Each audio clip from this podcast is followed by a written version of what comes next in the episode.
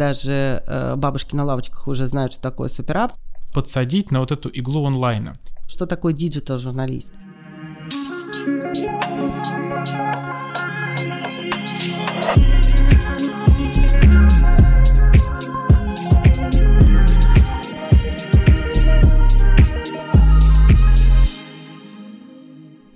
Всем привет! Это подкаст «А за окном Россия». Я его ведущий Сергей Гребенников. Здесь мы вместе с профессионалами и экспертами обсуждаем то, как меняется наша жизнь благодаря технологиям в современном мире. Как удобно заказывать такси и доставку, слушать музыку, смотреть кино в одном приложении. Только нажимаешь на кнопки, и почти вся пирамида Маслоу закрывается с помощью одного суперапа. Однако рынок суперприложений в России начал только набирать обороты и развиваться, в то время как в Соединенных Штатах Америки и Китае это давно сформировавшаяся экосистема и полноценное общество, живущее внутри любых приложений. Об успешных примерах экосистем этих стран известно во всем мире. А что же насчет России? В связи с этим хотелось бы обсудить, что происходит здесь, у нас, здесь и сейчас. Куда стремится а, российский сервис и в чем а, стоит развиваться? Возможно ли стать лидером на рынке суперапов? И какое технологическое будущее нас ждет? Обо всем этом я хочу поговорить с директором департамента дистрибуции контента и технологий Rambler Co. Анной Ивановой.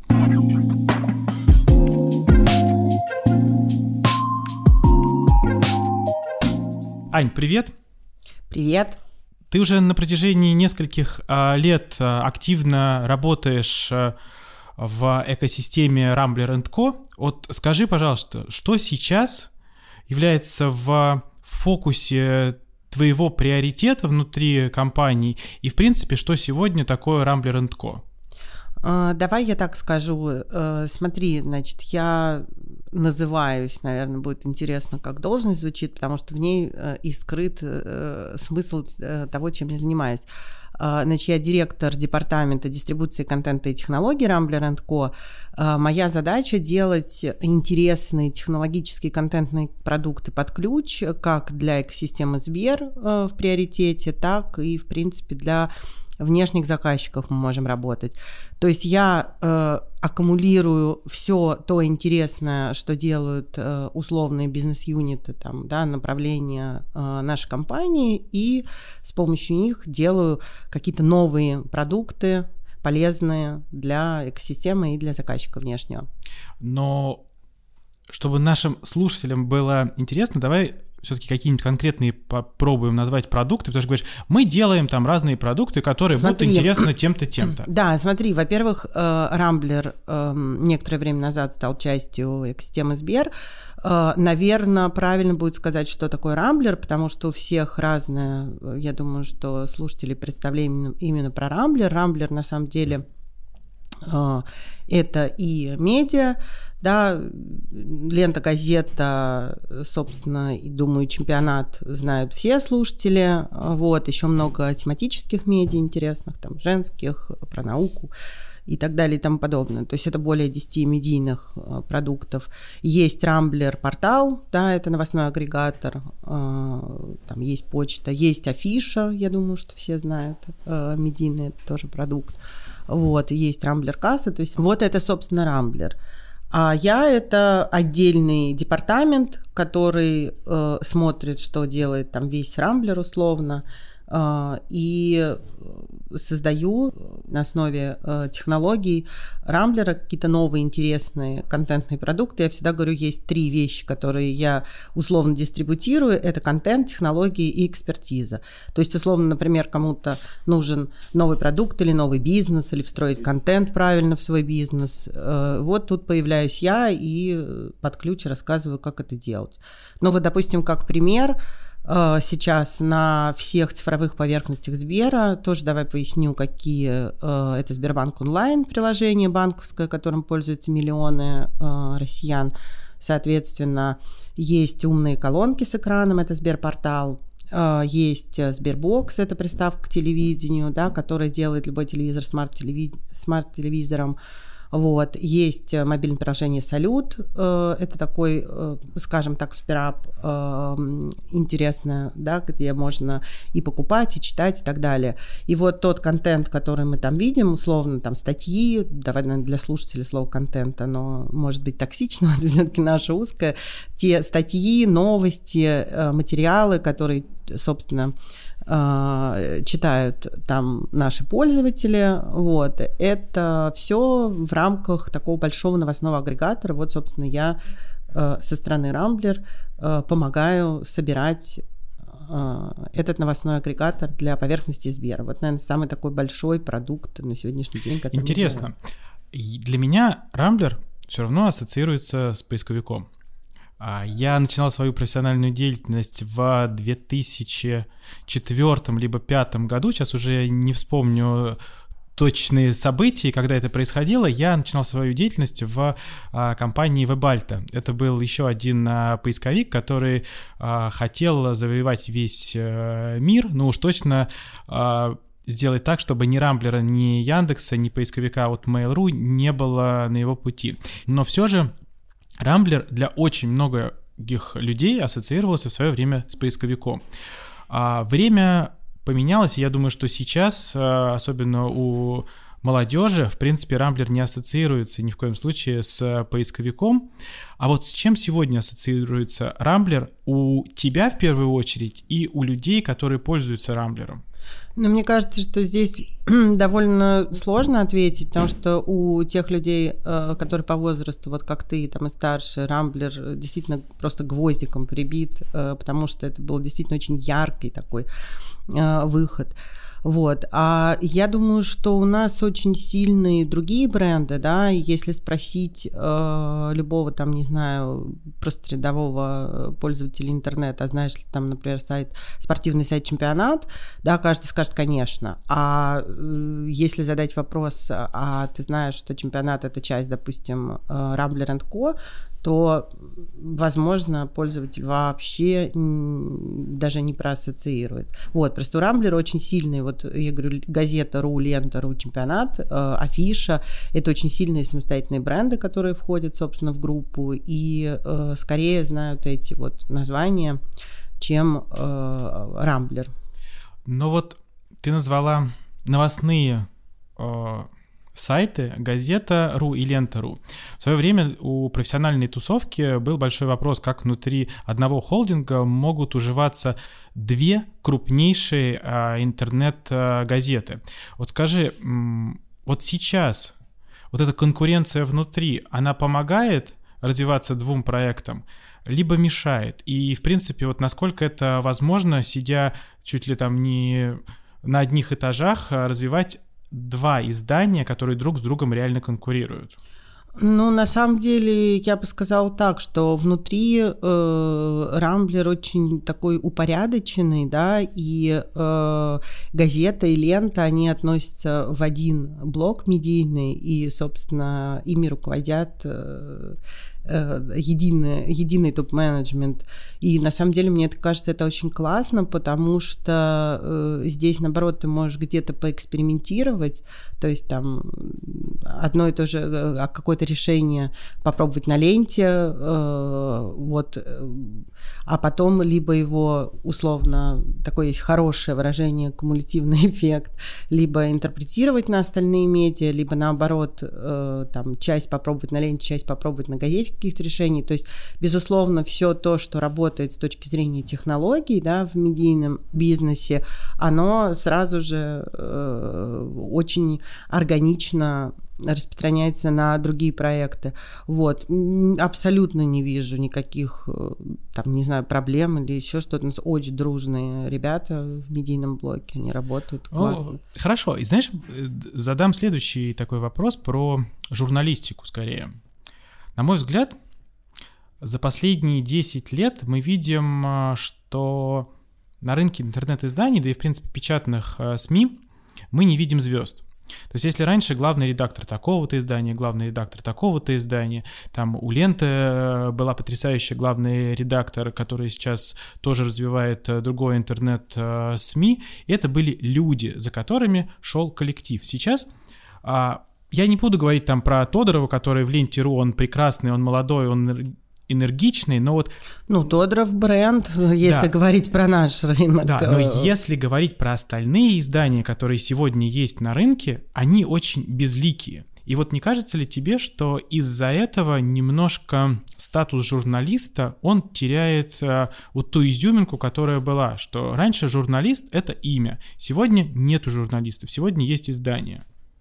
Ну, я думаю, здесь э, огромную роль э, играет именно развитие технологий, да, потому что, э, скажем так, э, периодичность, вот э, раньше же как был там ежемесячное, ежедневное, там еженедельное издание, да, и э, люди медленнее потребляли информацию и как-то вот приходили там на определенные колонки, там еще что-то.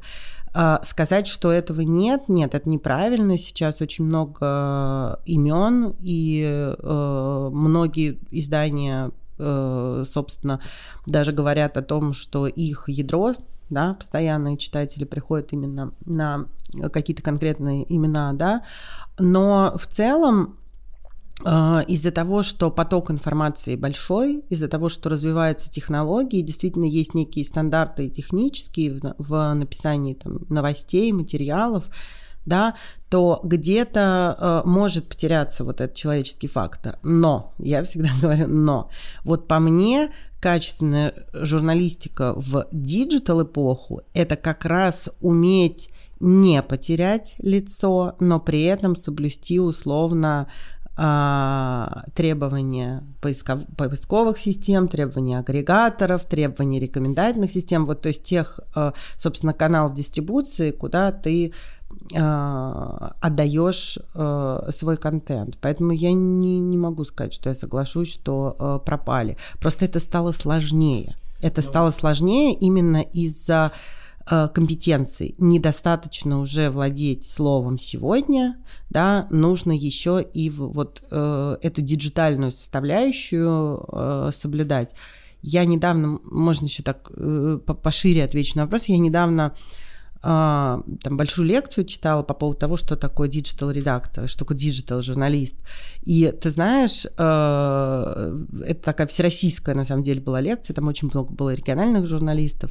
И я специально сделала один слайд, где показывалось, какие компетенции, что такое компетенции обычного журналиста, которые нужны были, э, собственно, какое-то там количество времени назад, и э, показывала, что такое digital журналист. И на самом деле это это был огромный такой гигантский список, да, и у меня потом э, ребята писали, говорили, э, обязательно презентацию пришли, потому что этот слайд, на самом деле, он прям должен у нас быть перед глазами.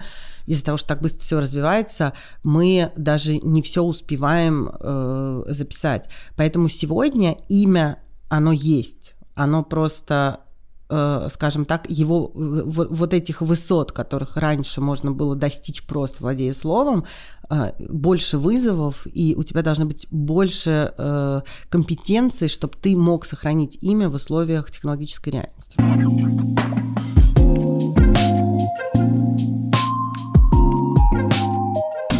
Скажи, а ты сама э, что заканчивала? Я заканчивала филологический факультет МГУ, собственно, вот. И какая профессия? А, в дипломе у меня написано преподаватель русского языка и литературы, филолог-русист. По второму образованию я филолог-балканист, то есть у меня два э, филологических образования. Вот. А именно специальность у меня такая серединка между технологиями как раз и контентом, да, э, между, э, собственно, технической специальностью и филологической. А, я фонетист и фонолог. Вот именно специализация у меня была на факультете.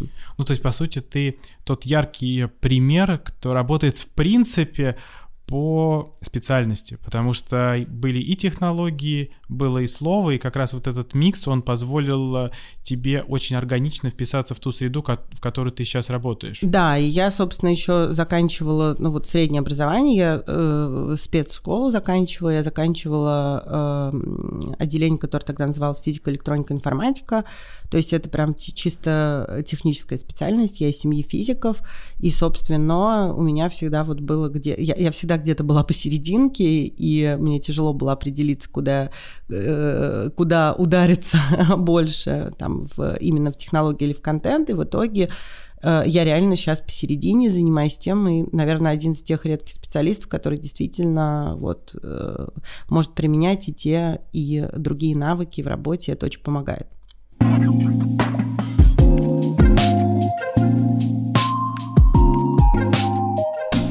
Впервые термин «суперап» в 2010 году употребил основатель телекоммуникационной компании BlackBerry Майк Лазаридис. Тогда он определил термин «суперап» как закрытую экосистему, состоящую из множества приложений, которые люди используют каждый день из-за полной интегрированности, цельности и удобства использования.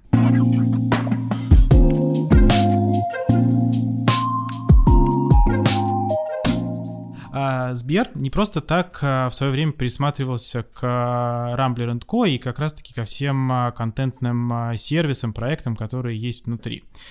Наверное, мы четко понимаем сегодня, что пользователю хочется где-то в одном месте нажать на кнопочку и получить результат.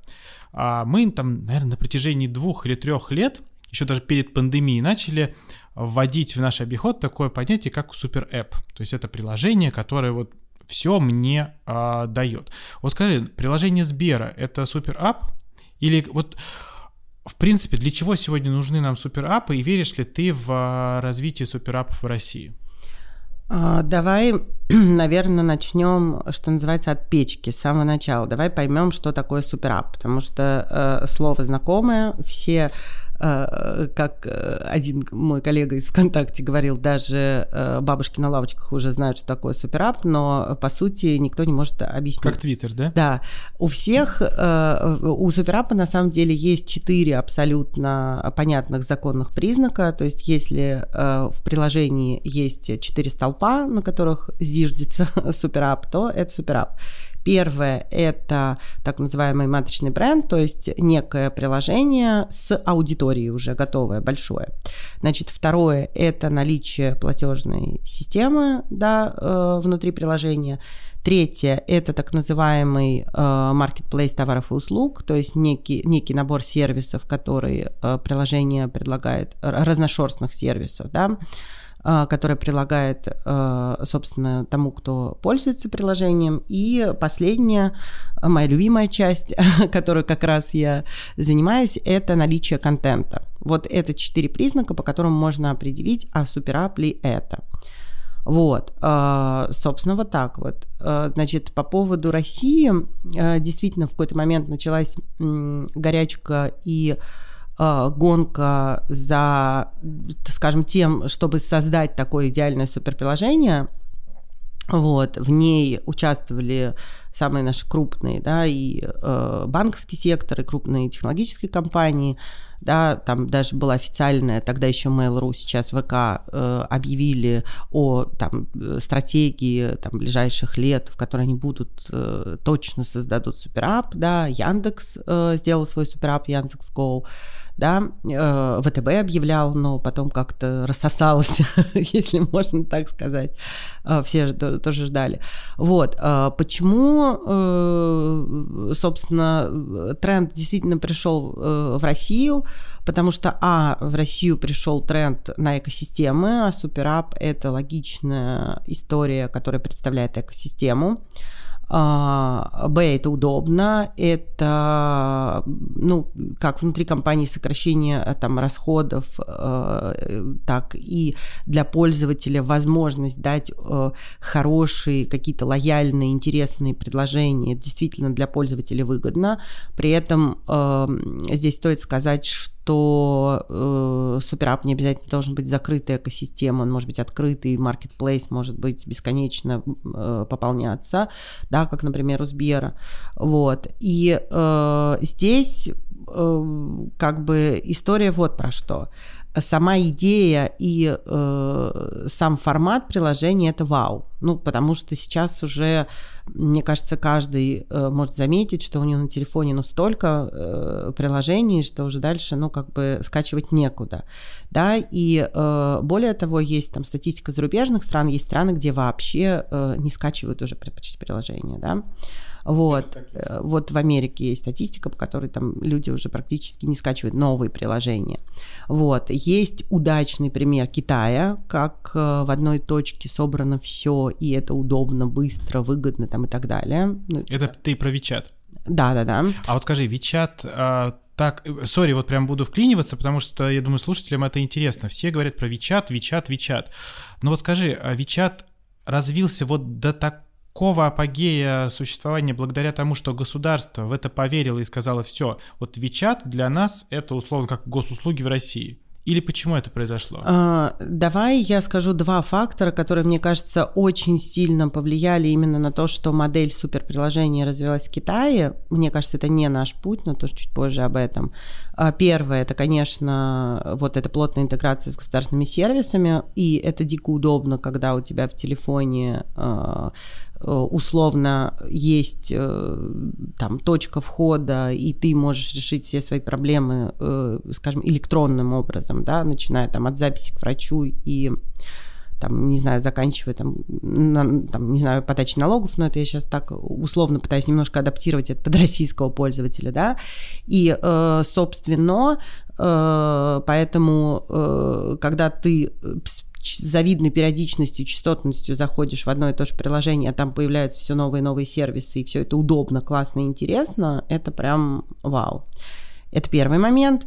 И второй момент, э, почему в Китае взлетело, и вот это как раз не совсем, может быть, российская реальность. У китайских суперприложений, но это вот прям мое мнение, очень сильная интеграция с офлайном. Ну, то есть есть онлайн, да, это то, что у нас там в телефоне, интернет и так далее, а есть офлайн часть, это то, что у нас происходит в реальной жизни. И у китайцев продвижение именно через э, офлайн, оно очень сильно развито. То есть э, в Китае, допустим, ну, я не знаю, э, аппараты с, э, там, подзарядить телефон, это, это у нас как-то вот, ну, немножко не зашло, например, да, есть где-то аппараты, есть в кафе аппараты, но это определенные.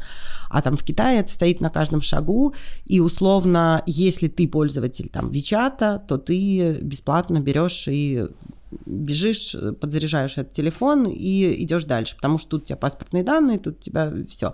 А если у тебя нет Вичата, то ты там чуть ли, я вот не помню сейчас точно, ну давай пальцем в небо, можно потом будет уточнить, чуть ли не должен в этот аппарат там опустить 200, 200 долларов. Там, ну это огромные деньги. Вот. И поэтому вот такие, э, скажем так, триггеры, которые все время на каждом шагу э, показывают тебе, что это классно, поэтому у них быстро э, прижилось развелось и действительно э, сделалось удобным использование этого самого Вичата. У нас таких триггеров меньше. И э, я думаю, что э, как раз вопрос, а приживутся ли э, суперприложения в России, ответ на него это если найдется грамотный, условно, там, топ-менеджер, группа топ-менеджеров, которые действительно поймут, как правильно интегрировать эти приложения э, в жизнь человека, сделать его удобной, почему как раз госуслуги — это одна из таких, знаешь, э, мне кажется, что из госуслуг было бы самое классное суперприложение. Правильно я понимаю то, что ты говоришь, то, что сегодня суперапов нету в России. Нет, суперапы есть, но они еще не э, в том, э, скажем так, не так развиты, как в Китае. То есть они есть, но они пока не стали частью и обыденностью для российского пользователя. А сколько должно быть суперапов в стране? Да сколько угодно. 4, 5, 6 крупных, наверное.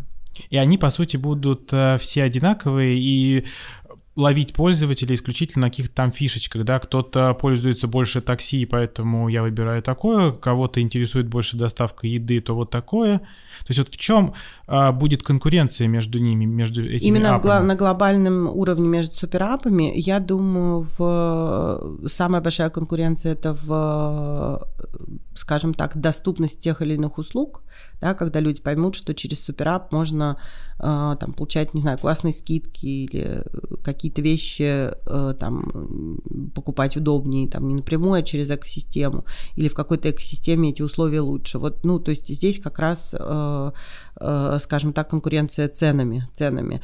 И плюс конкуренция э, еще вот этого залипательного эффекта, э, TikTok-эффект еще А бренды называют. будут играть тут роль? То есть, условно, я люблю Яндекс э, или ВК, я люблю Сбер или там э, ВТБ. А будет ли играть одну из ключевых э, ролей приверженность бренду? Но смотри, мне кажется, что приверженность бренду это важно, но по большому счету мы же бренд за что любим? За сервис, за продукты, за услуги, за цены, за скажем так, хорошее отношение к нам, да, вот это все дает лояльность. Если какой-то из брендов начинает эту лояльность э, там условно нарушать или наступать на горло уже э, тебе как пользователю, то ты совершенно спокойно идешь и пробуешь там условно другой бренд, другую экосистему. Сейчас борьба как раз экосистем, мне кажется, в очень таком правильном балансе Э, быть э, невидимым помощником пользователю, а не его, э, собственно, мучителем.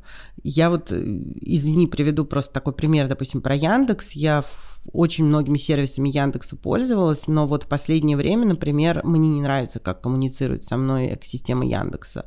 И я много, во многом перешла на другую экосистему. Почему? Потому что очень много рекламы, очень много рекламы. Реклама в навигаторе, например, меня раздражает, ну, категорически. Мне кажется, что вот такие вещи экосистема должна учитывать, что там, когда ты за рулем, тебе не хочется читать рекламу. И она там должна быть другой, более технологичной, то есть не, не отвлекающая от движения. Ну, вот как пример просто именно пользователя. Вот, кстати, интересно, а, я, это тоже, мне кажется, один из э, фокусов твоего интереса на протяжении многих лет — это реклама. Ну, потому что, мне кажется, ты тоже отчасти э, к этому была приближена. И вот, говоря про рекламу, сейчас мы к ней вернемся, а, про все а, суперапы и экосистемы. Что сегодня есть на рынке? Сегодня на рынке есть Яндекс, сегодня есть ВК и сегодня есть Сбер. Есть ли еще экосистемы, например, которые я упустил? Например, Озон, да, который сам по себе существует, но это просто marketplace. Есть Wildberries, который, ну, правда собрала такую колоссальную аудиторию, и многие могут позавидовать Wildberries. Но это не экосистема, да, это два маркетплейса. Вот они как-то в стороне стоят от э, суперапов? Ну, есть еще телеком, есть еще там условно Билайн, условно МТС, э, и как раз они себя уже называют экосистемами, да, мне кажется, что, знаешь, здесь э, проблема в самом, скажем так, э, термине, чего называть экосистемой. Просто у там у Сбера, вот у ВКонтакте, ВК и у Яндекса Э, скажем так, выраженная экосистема, четко понятно. Э, МТС, Билайн тоже строит свою экосистему, МТС она прям вот начинает уже прорисовываться, и они э, постоянно в последних своих рекламных кампаниях используют этот, собственно, термин экосистема, да, это значит, что они себя так позиционируют, у них действительно очень много Э, разношерстных, скажем так, э, продуктов, разношерстных, ну, может, плохо сказала, ну, как сказала и сказала. Вот. Э, и, собственно, вот то, что ты говоришь, там, не знаю, Wildberries, но они, по сути, тоже являются неким большим таким системным, может, даже экосистемным бизнесом, потому что предлагают Э, там, я вот сейчас не, не вспомню, есть ли у них э, по-моему, контента у них нет, вот, у Ламода есть контент, вот, а они тоже, безусловно, движутся в, каком, в направлении систематизации э, бизнесов и движение к экосистеме, оно, ну, скажем так, сейчас характерно, но выраженных именно покрывающих скажем так, все потребности человека. Мы вот тут рисовали э, про Сбер, например, э, ну, я рассказываю про то, что я, например, знаю, мы рисовали такую ромашку большую, какие потребности человека сейчас может э, там покрывать экосистема Сбер. А вот, кстати, у Сбера есть э, супер приложение?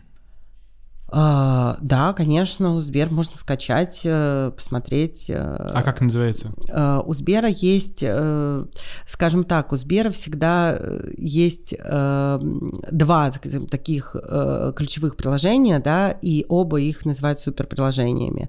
Есть, во-первых, Сбербанк онлайн, да, который в какой-то момент превратился не просто в финансовое приложение, а действительно решает практически все потребности человека с помощью там сервисов и так далее. С помощью разных. денег. С помощью, ну, денег, которые поступают на счет. Здесь, мне кажется, Сбер не может влиять, э, сколько денег кому поступает на счет, но... Э, Нет, я к тому, что это такое Сбербанк онлайн, это приложение, где с помощью денег, которые есть у меня на счете, либо их мне присылают, можно решать практически любые да, вопросы, которые абсолютно. только существуют. Потому что переведи мне на Сбер, это уже стало таким нарицательным предложением. Но Сбер, мне кажется, вообще с точки зрения именно финансового приложения такой пример, э, я не знаю, пример, э, прям даже хочется сказать пример примера, как надо делать банковские приложения. Это, это одно из лучших в мире банковских приложений. У них действительно все очень супер круто и удобно. И э, когда еще появились голосовые переводы, это вообще вау был шок, а как мы голосом будем переводить. А сейчас я пользуюсь практически там ежедневно, мне дичайше нравится. Э, это прям такие новые эти первые шаги в э, э, привычки пользователя использовать искусственный эмоциональный интеллект. Вот. Это классно, когда ты можешь сидеть за рулем и сказать, Сбер, переведи маме деньги. Вообще просто огонь. Там два слова и все, и поехал дальше, не отвлекаясь, не там, убирая руки с руля, копаясь в телефоне, создавая аварийную ситуацию. Вот. И у Сбера есть еще приложение Салют, тоже очень э, замечательно, оно все на голосе, поэтому в этом плане Сбер, конечно, впереди планеты всей. Есть еще э, Тинькофф, да, вот Яндекс и ВК, и, наверное, если выстраивать их в линейке, ну, это лично для меня, кто, насколько там большой вклад в развитие вот этих суперприложений, то, конечно, Сбер у меня будет первый, второй у меня будет Тиньков, не Яндекс, Тиньков, даже, и даже более того, Тиньков, если говорить хронологически, они первые пошли в суперприложение и э, во многом задали моду на него, они шли туда и эволюционным путем. Если там Сбер вот прям выкатывал одно, второе, а Яндекс просто взял и проапдейтил приложение такси, да, вот оно превратилось в суперприложение в моменте, то Тиньков шел поступательно, у них потихонечку появлялись сначала сервис, потом marketplace, и они вот одни из первых как раз в России, в принципе, в эту тему начали играться, еще даже не называя это суперприложением, но по набору и функционалу это уже было суперприложение, они тоже прямо гигантский вклад. Вот прям Сбер Тиньков это два, э, скажем так, для меня флагмана, кто ведет за собой э, рынок суперприложений в России. Я почему задаю а, такое количество, кажется, одинаковых вопросов, потому что мне хочется нащупать, а из чего выросли вот эти суперприложения, о которых а, мы сегодня говорим. То есть сначала казалось, что из наших любимых а, интернет-проектов, такие как ВК, либо Яндекс, или там Яндекс Такси. Потом мы начали обсуждать а, мобильных операторов. Ну, что логично, казалось бы, да, у каждого у нас есть мобильный телефон, который привязан к тому или иному mm-hmm. оператору. И, в принципе, я вот как бы, ну, всегда знаю, какой у меня оператор. Это всегда у меня со мной, как и мой смартфон. Но дальше мы перешли к банковским приложениям, в принципе, а, на которых очень и очень много завязано. Угу. И вот мне кажется, что при том количестве суперприложений, которые сейчас начинают выстраиваться в России, пользователю будет сложно понять, а к какому суперприложению он себя относит? К своему банку, к своему мобильному оператору, либо к любимому Ой, сервису? нет, а это, подожди, вот давай возьмем Китай, где э, условно этот рынок уже сформировался. Там у каждого есть три суперапа, у каждого пользователя ты Да, у каждого пользователя есть три, три суперапа, и это идет э, не от лояльности. Просто мне кажется, хочешь сказать, что каждый должен выбрать. Нет, у каждого будет три, три-четыре суперприложения, и э, там по тому или иному поводу. То есть как раз вот здесь конкуренция экосистемы за внимание и за время, которое пользователь проведет в экосистеме. Вот это, наверное, основная, э, основной мерил конкуренции между экосистемами. Сколько времени в его экосистеме да, бренда проводит, время, проводит времени пользователь. А идет это все от потребности. Если ты любишь там условно Яндекс Такси, то у тебя автоматом есть этот суперап, э, собственно, Яндекс Go, да, ты пользуешься такси, и вот здесь как раз там задача Яндекса в том, чтобы ты внутри суперприложения начал пользоваться не только такси, но и другими сервисами, и ты начинаешь э, там пытаться влюблять еще во что-то, да, вот э, скорее так стоит э, вопрос. А там Сбер, если у тебя флагманский банк Сбер, ну, ты так и будешь использовать э, приложение Сбербанк онлайн, но при этом там внутри приложения Сбербанк онлайн, опять же, будет у Сбера внутри э, конкуренция за твое внимание и желание показать тебе, что у нас еще есть вот такие классные там сервисы, не знаю, подписка Prime, там еще что-то, ну, понятно. Вот. Но при этом, вот опять ты назвала два направления только. А, интернет-сервисы и а, банковскую сферу. И я, кстати, здесь с тобой согласен, что, скорее всего, а, мои сотовые операторы, или там мобильные операторы, как угодно, будут таким все время дополнением. И я могу попросить э, салют, э, сказать, чтобы он заплатил э, за меня, за мой мобильный телефон, чтобы я всегда был подключен к интернету. И мне кажется, вот эта попытка сотовых операторов, это мое мнение, и, возможно, его кто-то разделяет, кто-то нет. И вот эта попытка сотовых операторов стать э, частью больших экосистем и воссоздать их, может э, не увенчаться успехом, на мой взгляд. Вот Слушай, что ты думаешь вполне по возможно. Я думаю, что, знаешь, как это рассудит нас всех время. Вот, потому что э, сотовым операторам, ну, вообще сотовым операторам очень тяжело. Это надо сказать, что они были там в какой-то момент там номер один э, с точки зрения обращения пользователя там к бренду, да, а потом э, начали резко развиваться технологии. По большому счету ты сейчас без сим-карты условно условно можешь звонить куда хочешь, там, через э, мессенджеры, там, и так далее, тому подобное. То есть э, у них бизнес э, на самом деле перестраивается со, ну, по шагам, да, в зависимости тоже от развития технологий реальности. И я думаю, что именно поэтому они идут не в условно свои традиционные бизнесы, чтобы конкурировать э, с той сферой, которая, как им кажется, сейчас важна для человека. Да? Ну, вот здесь как раз МТС очень хорошо ложится, да, вот они создали уже экосистему, да, у них уже есть экосистема, да, там Кион, да, онлайн-кинотеатр, у них огромная линейка продуктов для там детей, какие-то определенные тарифы, э, они пытаются закрыть тоже все потребности человека. А дальше кто победит, ты хочешь спросить?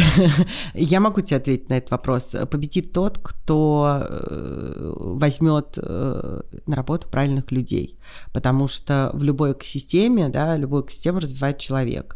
И а очень я... зависит именно от конкретных людей, потому что потенциально есть компании, у которых есть условно капиталы, которые могут инвестировать, но не всегда там инвестиции и правильные руки, которые которые непосредственно занимаются продуктами, да, э, могут сделать то, что ожидает компания. А Но не кажется интерес. ли тебе, что победит тот, кто первым, либо там несколько первых э, суперприложений, либо компаний договорятся с государством об интеграции сервисов. Потому что сегодня государство в цифровой среде играет очень важную роль те госуслуги, которыми мы пользуемся сегодня в России, это пример того, что должно делать государство в цифровой среде. И вот мне было бы здорово, если бы, я не знаю, в приложении Сбера, в приложении Яндекса, в приложении Тинькова, были бы полностью интегрированы госуслуги. Ну вот э, здесь, да, глубина интеграции. Что касается госуслуг, они, безусловно, уже э, там, начиная еще с первой, э, если помнишь, по-моему, даже у Тинькова было отдельное про штрафы приложение, даже отдельное приложение, у него было не моноприложение, у него было много маленьких приложений, потом оно сложилось вот как раз э, уже в один такой суперап. Вот, э, так или иначе, э, госуслуги уже в какой-то степени интегрированы, да, там верификации или заход э, через Сбер-ID в госуслуги. Я, например, этим пользуюсь уже, поэтому я могу э, об этом сказать, мне это очень удобно. Это, кстати, одна из причин, по которых мне тоже классно пользоваться Сбером, потому что у них э, очень много уже интеграции именно с госсервисами есть. Вот. Но здесь такой есть моментик. У нас госуслуги сами уже почти супер приложения. Вот э, здесь вопрос, интегрируются они внутрь или вообще сделают свое условное супер приложение, интегрируют туда контент, там еще что-то, еще что-то и дадут больше возможности и станут отдельной единицей, либо они вглубь э, будут, э, ну, как бы более сильно уже интегрироваться с текущими э, приложениями и действительно тем самым э, создадут э, там удобный сервер в другой точке входа. Потому что у нас госуслуги очень мощные на самом деле. Вот э, они очень быстро, скажем так, и сайт госуслуг, и э, там, московский портал, да, очень быстро и технологично развивались на самом деле. Конечно, прям. с этим вообще не поспоришь. И те госуслуги, которые есть, это яркий пример того, что может делать государство очень технологичным.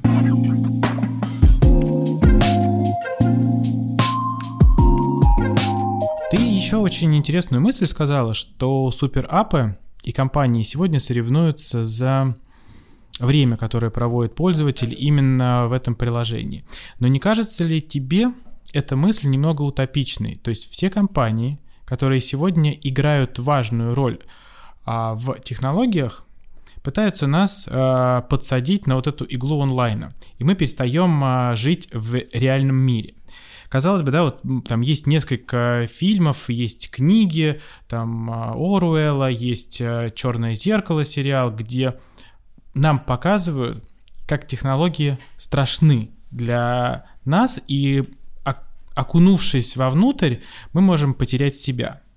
Вот что ты на этот счет думаешь и куда мы пойдем развиваться в этом направлении?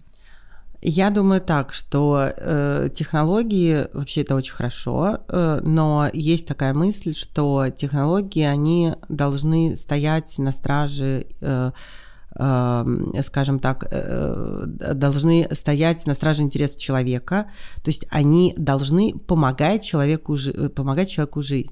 Да? Вот э, как раз, э, если посмотреть э, в те же постулаты Сбера, да, а Сбер это как раз, э, скажем так, в России одна из таких компаний, которые развивают российские технологии, да, у них как раз есть очень хорошие посылы на этот счет, что технологии, э, что мы вам экономим время для жизни, что мы вам помогаем жить, и что мы создаем сервисы, которые э, там, условно освобождают э, помогают вам ну, классно и качественно жить.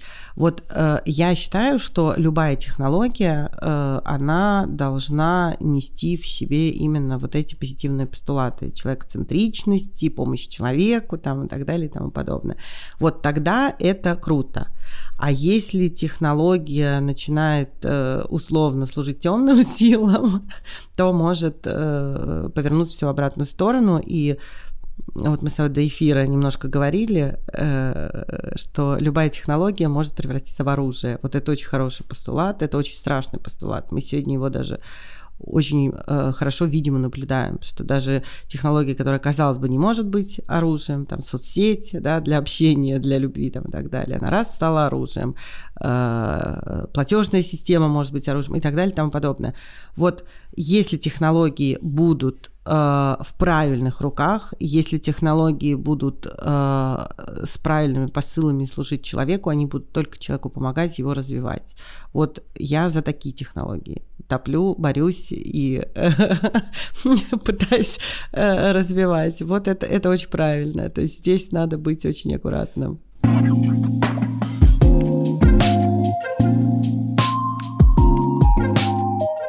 Предлагаю на этой позитивной ноте первую часть э, нашего интервью закончить. А в этом эфире я задавал тебе вопросы, но Пока Хочешь, мы... чтобы я начала задавать я Бы, да, я, я готова. Я Задай мне вопрос, э, любой, можешь по теме, которую мы обсуждали сегодня, а можешь абсолютно про любой, который тебя интересует, либо про меня, либо про технологии, либо вообще про то, как будет развиваться наша страна. А, давай так, я тебя вот что спрошу.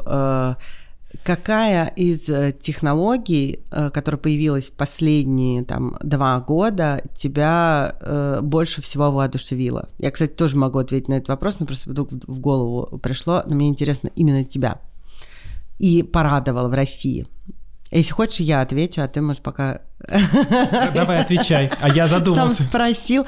Нет, я на самом деле могу сказать так, что у нас же очень такое модное было выражение всегда искусственный интеллект, искусственный интеллект, вот это все. И когда э, Сбер пошел в эмоциональный интеллект, вот это вот меня прям супер воодушевило, и э, я поясню, да, это когда интеллект, ну, ну, ну не просто с тобой э, условно работает приложение или э, какая-то программа, которая э, Э, собственно, тебе помогает, там, отвечает на вопрос, где твой сэндвич, или почему потерялся заказ, там, или так далее, и тому подобное. Когда Сбер объявил о, о том, что они идут в эмоциональный интеллект, да, и сделал своих ассистентов, э, собственно, с характерами, с э, очеловечил их, это было очень круто, потому что это действительно вносит ту классную позитивную эмоцию и не дает технологии технологиям стать вот про э, то, что говорил... Э, античеловечными. Античеловечными. Это когда ты условно... У тебя, тебе не додали салата, там тебе сказали, а мне очень жаль, там, да? Э, это дает э, человеку эмоции. И очень классные фишки, когда ты можешь там голосовому ассистенту Сбера что-то спросить, а он тебе скажет, а ты уже это спрашивал. Ну что ж, ты забыл, что ли? И вот, знаешь, вот, вот это вот прикосновение общения, оно на самом деле классное, и э, я тогда как раз, э, у меня появился у детей, вот как раз Сберпортал, и э, я поняла, насколько детям классно, э, они играют в общение с, с, собственно, искусственным интеллектом, эмоциональным интеллектом они заняты, они развиваются, им это нравится, они понимают, что это робот, но им дико нравится, что у него есть эмоции, что э, голосовые ассистенты шутят, что они могут им помочь. Мне это прям вообще воодушевило. Ну, я буду с тобой на одной волне. Когда ты мне задал этот вопрос, я тоже подумал про искусственный интеллект, но ты эту мысль э, сильно развила. Я вспоминаю свое детство, пока ты отвечал на этот вопрос, представил, что мне не казалось реальностью там 25 лет назад, что я смогу разговаривать э, с телефоном, что я смогу разговаривать с роботом, и когда нам, в принципе, тогда рассказывали о том, что будут существовать роботы, мы их представляли как э, что-то похожее на человека из э, фильма «Робокоп». А, мне казалось, вот, вот это вот будут такие роботы, которые будут нас спасать от всего и помогать нам жить. На самом деле роботы сегодня — это очень широкое понятие, и вот тот искусственный интеллект, по сути, мозги, которые зашиваются в роботов, это то, что меня за последние два года на самом деле удивило, и я понимаю, насколько это может дальше развиться в очень позитивном русле том случае, если эти технологии не будут использоваться как оружие. Да, это классно. А мы, кстати, в детстве же играли в это, в, вот в это все. Только мы, нам казалось, что это фантазии. Ну вот, когда ты там разговариваешь с телефоном, беспроводной телефон, мы даже выносили стационарные телефоны по улице, на нас прохожие оглядывались, такие, о, э, он, он разговаривает, а что... Но ну, ты же помнишь, когда появились такие первые радиотелефоны, а особенно это было почему-то у соседей, э, не появлялось у тебя в первую очередь, а у соседей, и тебе хотелось сходить, ой, а мама, можно я пойду там к соседям, потому что у них есть радиотелефон, да, я могу с балкона позвонить тебе. Да, да, да, да, класс. А те, кто жили на первом этаже, я им очень завидовал всегда, потому что они могли выйти на лавочку, с телефоном. И на лавочке да с телефоном. И разговаривать. Вот тогда казались э, те технологии с которыми мы сегодня сталкиваемся, не то что фантастическими. Казалось, что мы никогда до этого не доживем. Да, что это просто фантазии, фантазии. Но круто, как э, мир меняется и... Э, очень быстро, очень быстро. И сейчас голос еще, вот то, что начинается эра голоса вошла, это вообще э, на самом деле тоже уникальное явление. И э, через где-то, там, не знаю, я думаю, что 5-7 лет э, все очень сильно поменяется, потому что новое поколение, вот наши не дети, будет текста, оно, не будет да, текста они уже, вообще. ну, его не, не будет, он будет, Нет, просто он будет уменьшаться э, очень сильно, и э, я думаю, что голосовые помощники и вообще голосовой поиск и взаимодействие голосом с э, Ну, как говорит одна моя очень хорошая знакомая, что наши уши недозагружены. И поэтому, поэтому даже формат подкастов сегодня — это очень востребованная штука, что глазами мы уже не можем бесконечно смотреть, трогать мы тоже не можем, а вот ушами мы пока еще можем слушать. Поэтому давайте встречаться на наших э, Приходите, мы вас и потрогать можем аккуратно. эфирах, и это будет очень хорошо.